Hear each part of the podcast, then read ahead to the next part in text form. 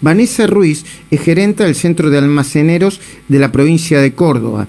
Ese organismo publicó un informe que dice que en 10 años los precios de los alimentos básicos subieron el doble que el salario mínimo y más del 50% que la jubilación. Vanessa Ruiz, muy buenos días. Todo el equipo de esta mañana por Radio Rivadavia te saluda. ¿Cómo va?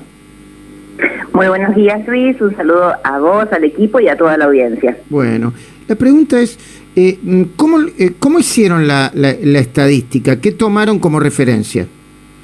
Bien, desde el Centro de Almaceneros de Córdoba, recordemos 117 años, hace que el centro trabaja de manera ininterrumpida, hace 11 años que tenemos un departamento de estadísticas y tendencias donde mes a mes relevamos 90 mil precios de los 60 artículos de la canasta básica alimentaria en 1.500 unidades comerciales de la provincia de Córdoba.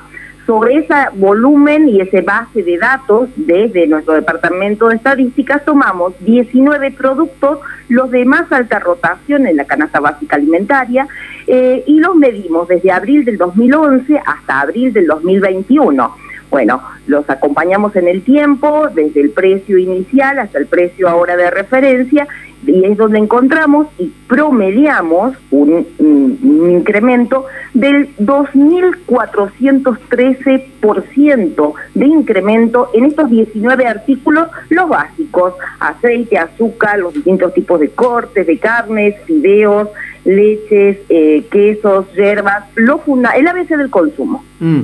Acá veo mermelada, fideos secos, harina de trigo, huevos blancos, leche entera, eh, pan francés. ¡Wow! ¿Cuánto aumentó el pan francés? Ahí, está el ranking, ¿no? De, de la yerba mate. El aumento promedio fue de 2.400. El aumento promedio de, de los precios fueron de 2.400 y pico y el salario mínimo de 1.074 y pico. A ver, eh, eh, la cuenta mm, grande, ¿cuánto es? Que la canasta subió un 2.413% y tanto el salario mínimo como eh, la jubilación aumentaron mucho menos.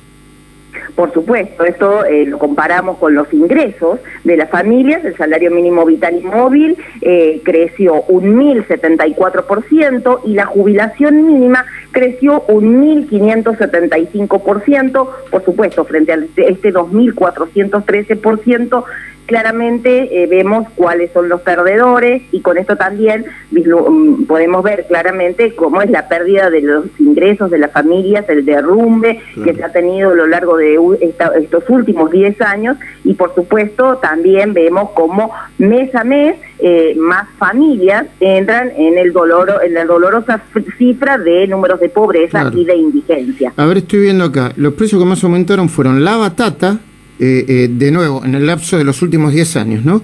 3.483%, wow.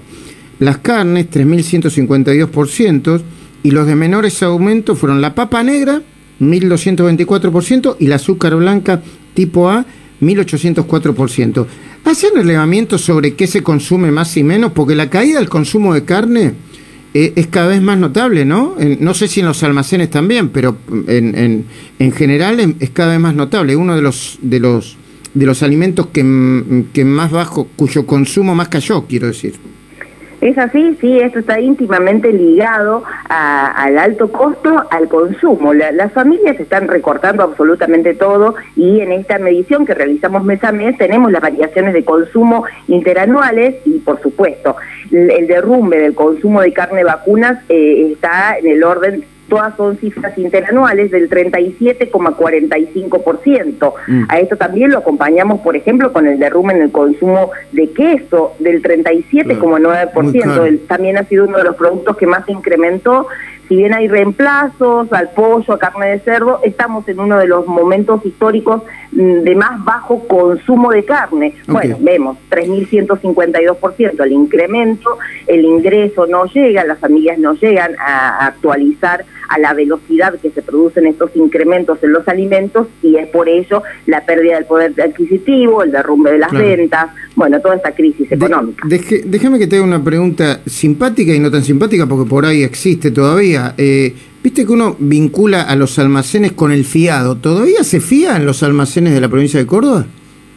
nunca desapareció, el fiado está más vigente que nunca, sobre todo para el segmento que trabaja en la informalidad, porque ellos son los que no acceden a alguna tarjeta de crédito. Hoy por hoy las familias están muy endeudadas y también por la razón de que usan la tarjeta de crédito para financiar sus alimentos, pero también esta vigencia del fiado, que nos parece que una palabra de antaño, todavía se sigue usando y cada vez hay más solicitudes por supuesto, la espalda del comerciante minorista es el que por ahí dice basta, pero realmente hay familias que se hacen de sus alimentos a través de la cuenta del fiado. Claro que sí.